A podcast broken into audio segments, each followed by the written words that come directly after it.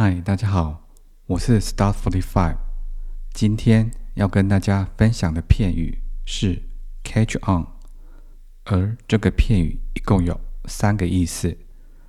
Today I'm going to show you with the phrases is catch on, and there are three meanings in this case. And I will speak in Chinese, let you know. Okay, the first，韩国流行歌曲。 似乎首先在美国流行，然后在欧洲传播。In English means Korea popular song seems to catch on in USA first, and then spread Europe.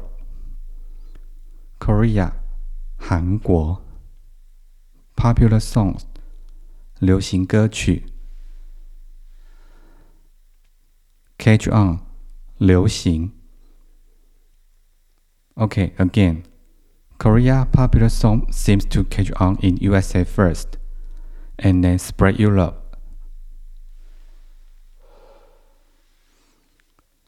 韩国流行歌曲似乎首先在美国流行，然后在欧洲传播。The second example is the little girl kept catch on to her mother's skirt. In this case, catch on means 抓牢，小女孩一直紧紧地拉着妈妈的裙子。The little girl，小女孩，skirt，裙子。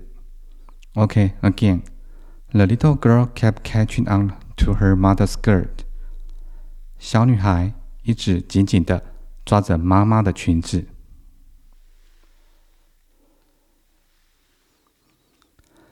The final example is I don't quite catch on to what she's saying. In this case, catch on means 理解。我不太明白她在说些什么。I don't quite catch on to what she's saying.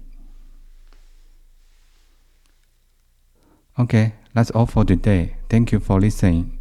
Hope you like and have a nice day.